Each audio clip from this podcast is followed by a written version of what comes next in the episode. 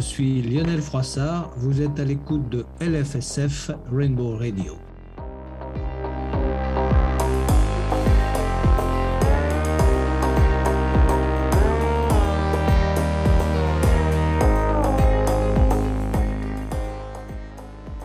Bonjour tout le monde, aujourd'hui euh, on va faire une interview avec euh, Lionel Froissart qui est journaliste de sport automobile.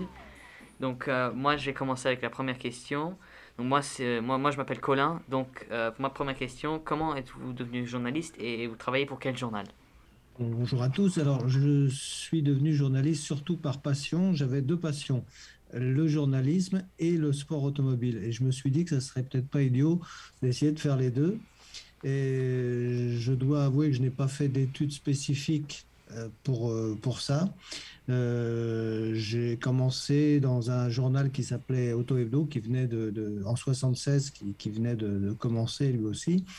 Et j'ai fait à peu près tout dans ce journal. J'ai été coursier, j'ai été, j'ai fait des photos, j'ai fait du montage, de, la maquette, etc. Enfin, je, voulais être dans la place. Je savais qu'une fois que je serais dans la place, il ne pourrait pas se débarrasser de moi comme ça. Et surtout, j'y ai créé la, chronique, euh, une rubrique consacrée au karting, parce que personne ne s'y intéressait. Je m'étais aperçu que la plupart des pilotes qui étaient euh, au plus haut niveau et en Formule 1 notamment, euh, avait commencé par le karting. Donc je me suis dit, je vais euh, créer cette euh, rubrique karting. Je leur ai proposé, donc au début ils n'étaient pas très chauds, mais j'ai réussi à imposer cette rubrique karting et voilà, c'est comme ça que j'ai commencé. et j'ai eu la chance de rencontrer beaucoup de, jeunes pilotes, des, pilotes qui ont débuté en karting, qui sont devenus des, des, grands champions. on en reparlera sans doute tout à l'heure. Voilà. Donc, euh, non, j'ai commencé comme ça et ensuite, pour faire très vite, euh, je suis donc resté un petit moment à Auto Hebdo. Ensuite, été engagé par euh, Libération, où je suis resté 29 ans. Et depuis jusqu'en 6 janvier 2015, je me souviens bien de la date parce que tout le monde se souvient aussi sans doute du 7 janvier 2015 avec les attentats à Charlie. Et à partir de 2016, après une année où j'ai pas fait grand-chose, j'ai commencé à travailler pour Sport Auto, qui est où je suis toujours, qui est un magazine spécialisé, comme son nom l'indique, dans le sport automobile, et je suis la Formule 1 pour, euh, pour ce magazine, donc je ne fais plus que la Formule 1.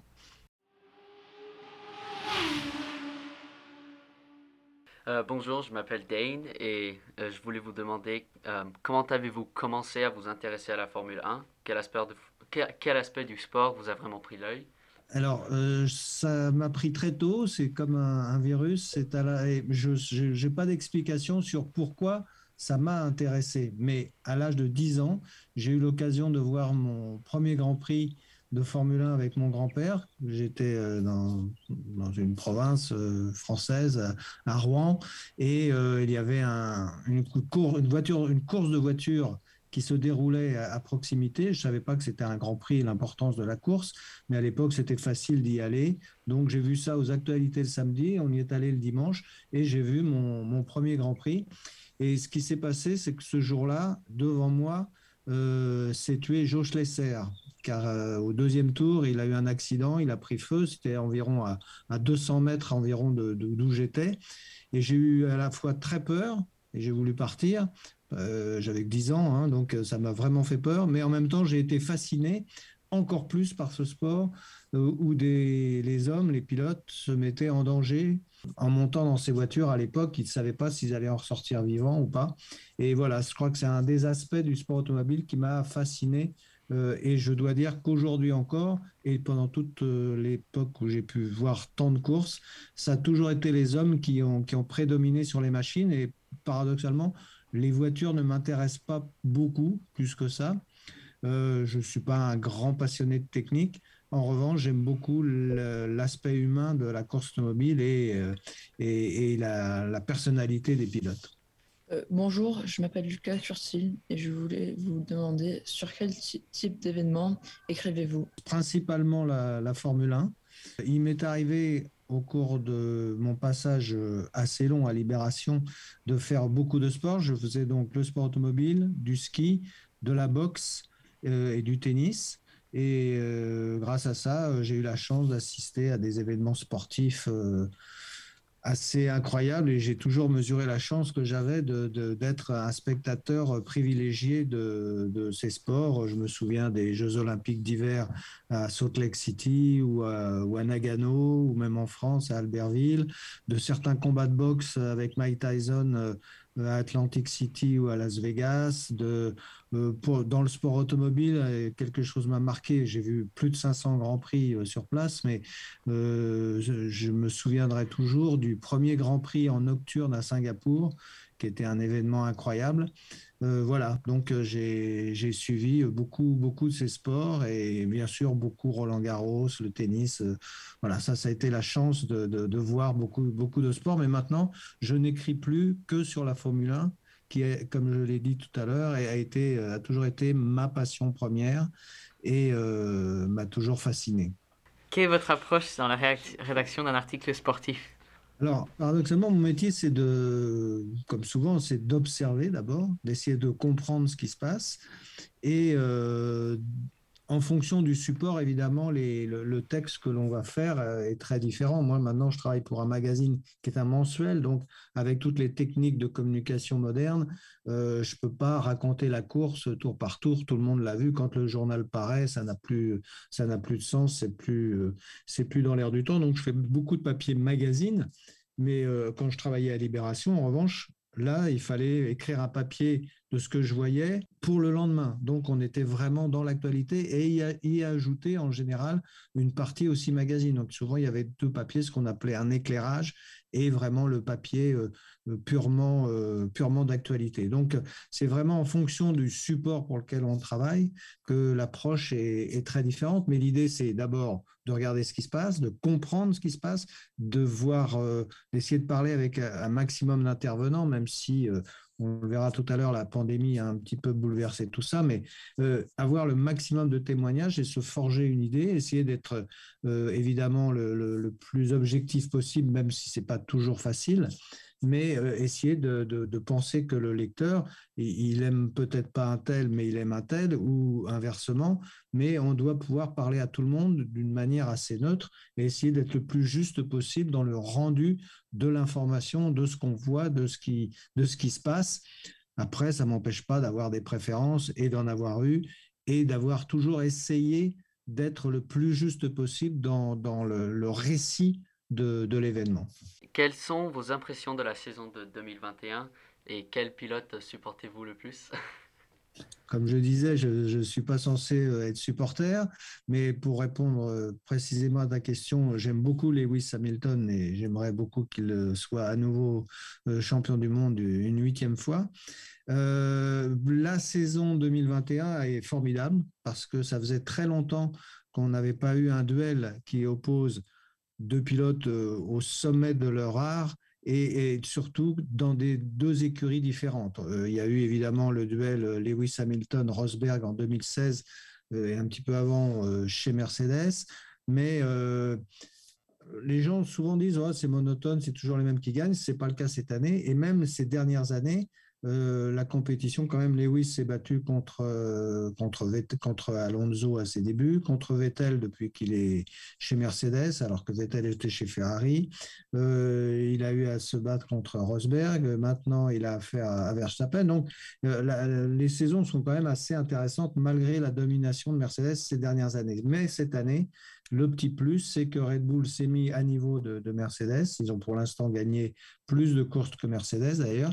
Donc c'est ce qui permet d'avoir un duel formidable. Et ça suffit à rendre la, course euh, et la, saison passionnante.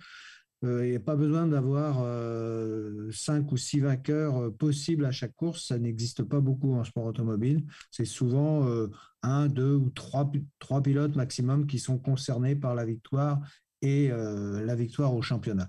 Donc c'est une formidable saison, euh, tant sur le plan humain que de l'intensité de la, de la lutte.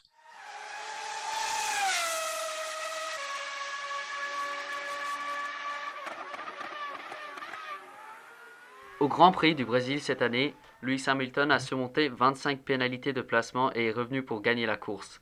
Pour vous, est-ce que c'est le pilote ou la voiture qui gagne les courses? Alors, euh, c'est évidemment important dans le sport automobile d'avoir une bonne voiture on ne peut pas faire du miracle avec une mauvaise voiture. Les, le, pilote a toujours été dépendant pardon, de la performance de sa voiture et donc c'est un tout. Il faut qu'un très bon pilote, mais on remarque que souvent les très bons pilotes sont dans des bonnes voitures. Hein. On a rarement, où ça peut arriver une année, une voiture marche pas. Euh, on a eu le, cas avec Alonso, qui est un formidable pilote, de se retrouver par, par mauvais choix euh, dans une écurie où ça ne fonctionne pas bien. Mais en général, euh, dans le sport automobile, il faut évidemment avoir la bonne voiture pour, euh, pour gagner. Sauf qu'on s'aperçoit que Bottas a la même voiture que, que Lewis et il gagne beaucoup moins. On s'aperçoit que Perez et tous ceux qui ont été chez Red Bull avaient la même voiture que, que Verstappen et ne gagnent pas, alors que Verstappen est vraiment un, extraordinaire pilote. Mais euh, donc, ce qui fait un petit peu la différence entre les très grands champions et les très, très bons pilotes que sont tous les autres, c'est qu'un un champion aura cette capacité à gagner une course un jour où sa voiture ne doit pas gagner, ou de gagner des courses avec des voitures qui ne pourraient pas normalement gagner une course. C'est ce qui fait vraiment la différence. Et dans cette catégorie, aujourd'hui, on a évidemment euh, euh, Lewis Hamilton, on a Max Verstappen, on a on l'a vu euh, récemment au Grand Prix du Qatar, Fernando Alonso qui est capable de, de sublimer les performances d'une Alpine qui est pas terrible, qui marche pas super. Donc vraiment les très grands pilotes et, dans certaines circonstances, ces pilotes-là, les circonstances de pluie ou de, de courses chaotiques, les très très grands pilotes, les champions se distinguent toujours et les occasions ils les saisissent toujours et sont toujours euh, capables d'amener de, la voiture au-delà presque de ses capacités. Donc, pour revenir à la question du Brésil, évidemment, la Mercedes dominait, mais Bottas n'a pas fait une course extraordinaire avec la même, euh, la même voiture, même si son moteur était un petit peu moins puissant ce jour-là. Mais euh, c'est Lewis qui était euh, vraiment sur, sur un nuage. C'est vraiment, je crois, je crois qu'on se rendra compte un peu plus tard du niveau de performance de ce pilote et de la même façon que Max Verstappen est amené à devenir un très très grand de la Formule 1 parce que c'est un pilote exceptionnel et Alfa Romeo, qui sont constamment en bas des tableaux de classement, pourquoi selon vous ils continuent à rester dans le sport même s'ils gagnent moins de 10 points par saison? ah, C'est compliqué parce que la F1 est un gros business, même en étant euh, euh, derrière, il y a quand même de l'argent à faire, puis il faut qu'il y ait 20, 20 équipes. Euh, 10 euh, équipes, pardon, 20 voitures sur la grille. Donc, les, elles sont quand même aidées, ces, deux équipes précisément par Ferrari, notamment As, qui est, qui est, vraiment aidé par Ferrari. Et ils se sont totalement loupés. Enfin, ils ne sont pas loupés cette année parce qu'ils n'ont pas fait une nouvelle voiture. Ils ont gardé celle de l'année dernière, sachant que de nouvelles réglementations arrivaient l'année prochaine. Donc, ils n'avaient pas les moyens d'essayer de, de, de, faire une nouvelle voiture. Donc, euh, ça ne pouvait pas marcher cette année, c'est sûr. Alfa Romeo, c'est un peu plus compliqué. Euh, c'est aussi des problèmes de management. Euh, bon, les pilotes, on avait un pré-retraité avec Raikkonen, Giovinazzi qui est un bon pilote mais qui n'est pas extraordinaire. Donc, ça manquait un peu d'âme et d'un pilote qui est capable de les, tirer vers, un peu plus vers le haut. Et puis, quand on commence mal la saison avec une voiture moyenne, on sait que ça sera très difficile de, de rattraper le terrain parce que avec 22 ou 23 courses par saison euh, et des budgets qui sont euh, désormais limités, le développement des voitures est, est, lui aussi très limité. Et partir, il n'y a que les très très grandes équipes comme Mercedes, comme Ferrari, comme Red Bull, qui ont vraiment des moyens humains et colossaux même avec des budgets planchers, qui arrivent à s'en sortir parce qu'ils arrivent à euh, quand même développer leur voiture, créer de nouvelles pièces au cours de la saison et euh, progresser au fil de la saison.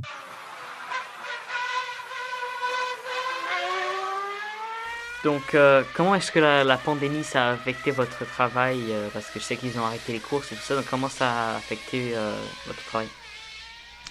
Alors, euh, bah, la, pandémie, on l'a vécu euh, très brutalement au mois de mars 2020, euh, lorsque le Grand Prix d'Australie a été annulé. Moi, j'étais sur place et le vendredi avant les premiers essais, on nous a dit qu'il n'y aurait pas de course. Donc, ça, c'est le premier effet.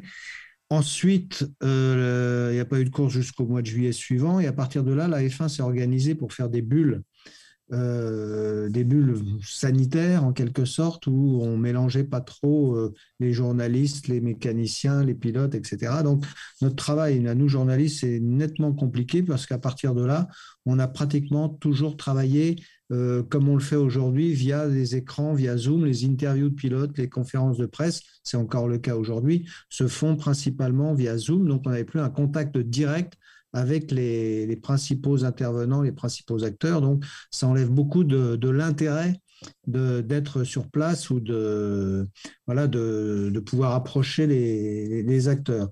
Donc, ça, ça a duré euh, pratiquement toute la saison 2020. Et cette année, ça a commencé à se débloquer un peu. On peut à nouveau euh, retourner dans le paddock, même s'il y a toujours une distanciation euh, sociale qui est, qui est en place lors des interviews des pilotes. Euh, on recommence à, pouvoir reparler aux gens sans être obligé de passer par, euh, par un écran interposé. Donc, mais c'est sûr que ça a affecté beaucoup le travail. En plus, la, Fédération internationale limitait le nombre de journalistes sur les grands prix parce que dans les salles de presse, au lieu d'être 200 ou 250, on n'était plus que 50. Donc, parce qu'il fallait laisser sur les bureaux une place, une place libre à gauche une place libre à droite, donc ça, ça a limité la place, donc le nombre de, nombre de, journalistes admis sur les, sur les courses. Donc ça, oui, ça a beaucoup. On ne pouvait plus aller sur la grille départ, on ne pouvait plus aller euh, dans les centres. Enfin, il y a plein d'endroits. C'était vraiment, on était dans. Euh, il y a eu pas mal de grands prix. Moi, je n'ai pas voulu trop bouger en 2020 à cause de ça, parce que euh, j'étais mieux chez moi à avoir l'ordinateur, la télévision, les, des accès à différents paramètres euh, que j'aurais eu dans la salle de presse, mais euh, voilà, ça voulait dire voyager pour me mettre dans une salle de presse inconfortable où je ne pourrais pas aller dans le paddock et tout. Donc, j'y suis pas beaucoup allé en 2020. J'ai fait deux grands prix en 2020. J'étais en Australie qui n'a pas eu lieu et je suis allé après au Portugal euh, où justement ça a commencé à s'ouvrir un peu. Et en 2021, en revanche, j'ai repris pas mal les déplacements et j'ai fait euh, pratiquement la, moitié des courses parce qu'on revient à la normale. Parce que, parce que ce métier aussi, l'intérêt, c'est de pouvoir être au contact des acteurs, parler aux pilotes, parler aux ingénieurs, parler aux chefs d'écurie. Voilà, s'il n'y a plus ça, autant regarder chez soi à la télévision.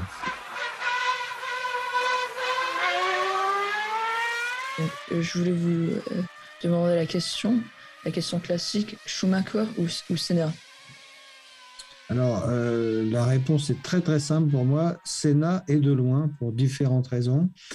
Pour, pour faire euh, bref, euh, Senna avait une personnalité beaucoup plus, à mon goût, hein, plus attachante que, Schumacher. Schumacher était un grand pilote, mais je place devant lui beaucoup d'autres pilotes car il a, il a jamais vraiment. Quand il a eu à affronter des pilotes euh, vraiment très forts, il n'a pas toujours gagné.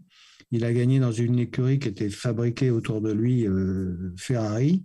Euh, je tiens à souligner que c'était un, un, très très grand pilote, très bon pilote, mais je ne le place vraiment pas dans les même pas dans les trois ou quatre meilleurs de tous les temps, même si c'est difficile de, comparer les époques. Mais en tous les cas, en termes de, personnalité et d'intérêt et de, façon, la possibilité de travailler euh, avec euh, entre Senna et Schumacher, le Senna de loin. Mais encore une fois, la réponse est un petit peu biaisée parce que j'ai eu la chance d'être assez proche de, de Senna. Il m'est arrivé d'interviewer Schumacher, bien sûr, qui était très professionnel, mais qui n'apportait pas euh, qui était assez peu généreux dans ce qu'il racontait sur son sport et sur la façon dont, il le vivait. C'était tout le contraire avec Senna, qui était, euh, bon, euh, on pouvait le trouver mystique ou enflammé ou habité, mais euh, il, était très généreux dans sa façon d'exprimer son amour du, sport automobile.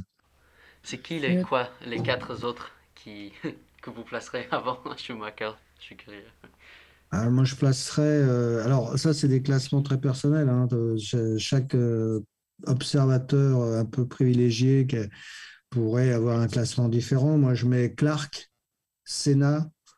je ne vais pas mettre Hamilton encore dans, ce classement parce qu'il est en train de battre beaucoup de records. Mais en tous les cas, je mets Clark, Senna, même, même un, Fangio, bien sûr, euh, peut-être un, un, Loda ou un Stewart à peu près au même, au même niveau. Voilà, c'est à peu près ma façon de, de voir les choses. Et, et, et j'allais oublier, mais je le place aussi dans ces peut-être même troisième ou quatrième, Alain Prost, qui a, qui a quatre titres de champion du monde, pas parce qu'il est français, parce que je le connais bien, mais parce que c'était un pilote très très fort qui a absolument battu tous ses coéquipiers, sauf Senna, où il a eu un peu plus de mal. Il l'a battu, mais moins, de manière moins indiscutable. Et surtout, il a été confronté à des générations de, pilotes très très durs. Il a, il a, il a battu euh, Piquet, il a battu, euh, il a battu Mansell, il a, il a, il a eu, il a eu, il a, eu Senna comme adversaire. Voilà, il a, il a toujours été très très fort au plus haut niveau. Et, je le place vraiment là dans les. C'est dur hein, de, faire un podium. Hein, de, donc, on met ces, ces 4-5 là, là, Senna, Clark, Fangio, Prost, euh, allez, Loda, Stewart, et on essaye de, de les mélanger. Un jour, un, va être devant l'autre pour telle raison, mais voilà. Euh, je pense qu'il y avait un arrangement pour avoir un zero carbon emission dans l'année 2030. Euh, mm-hmm. Et je voulais vous demander si peut-être il y a même plus tard, il y a un futur dans euh, une Formule 1 électrique euh, avec les, moteurs qui se, qui, euh, deviennent encore plus fortes et plus techniquement capables à, à, supporter les vitesses de, Formule 1. Est-ce que vous pensez qu'il y a un futur dans ça? Les, déjà, bon, les voitures d'aujourd'hui sont des voitures hybrides. Hein. Il y a une, grande, partie de l'énergie qui vient de, l'hybridation, de la récupération d'énergie au freinage, etc. Euh, là, une formule électrique existe déjà, ça marche pas. Enfin, la voiture marche, mais ça, ne passionne pas les foules. J'espère qu'on gardera des moteurs thermiques en Formule 1 euh, encore euh, un petit moment parce que d'abord, euh, c'est une technologie qui est absolument incroyable au niveau rendement. Il faut savoir que, le moteur Mercedes, il est, efficient à 50%, ce qui est une performance incroyable pour un, moteur thermique. Il y a très peu de déperdition d'énergie.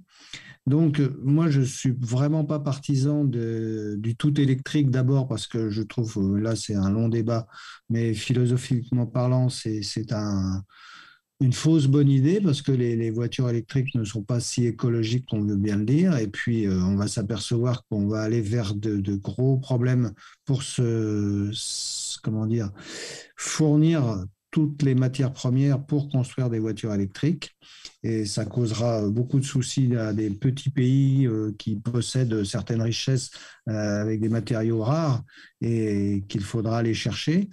Et euh, donc la voiture, le, 100% électrique, c'est pas franchement du 100% écologique. Donc autant continuer à exploiter au mieux avec un rendement maximum euh, les moteurs thermiques en les hybridant de plus en plus, bien sûr. Ce qui est le souci de la Formule 1. On voit aujourd'hui d'ailleurs une campagne de la, Formule, de la Formule 1 et de la FIA qui met en avant le, côté hybride justement des, voitures parce que jusqu'à maintenant, ils n'en avaient pas tellement parlé. Les, les spécialistes qui savaient que c'était des, des, voitures qui, qui, font appel aussi à beaucoup d'énergie électrique. Hein. Euh, Je n'ai pas en tête le pourcentage exact de, de ce qui est fourni par de l'énergie euh, électrique, mais c'est quand même une énergie qui est récupérée au freinage, qui est stockée dans des batteries, qui est relancée dans le moteur. Donc, c'est, il y a, cette hybridation, elle est très efficiente, elle marche très bien. Et euh, peut-être augmenter cette part de l'hybridation, mais ne pas totalement supprimer le, le moteur thermique, tant qu'on a du pétrole, et je crois qu'on en a pour un petit moment encore. Donc, euh, une autre question, quel est votre moment le plus mémorable de toute votre carrière comme journaliste de Formule 1 ou même comme fan du sport? Euh, Alors, pour ce qui concerne la Formule 1, j'ai un souvenir particulier du Grand Prix du Japon 1988, euh, qui a été le premier titre de Ayrton Senna.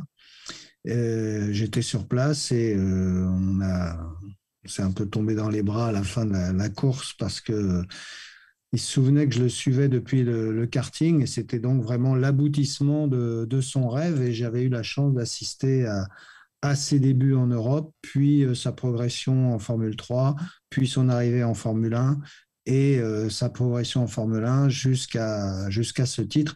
Donc, pour ce qui est de la F1, sans conteste, le Grand Prix du Japon 1988.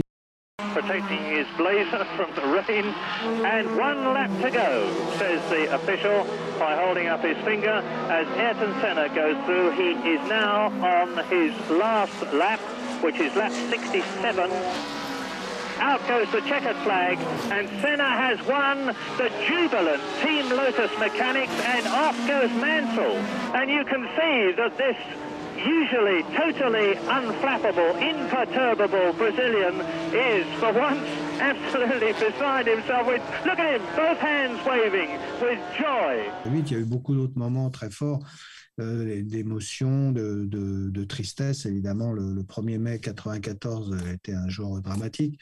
Mais euh, donc ça pour la Formule 1.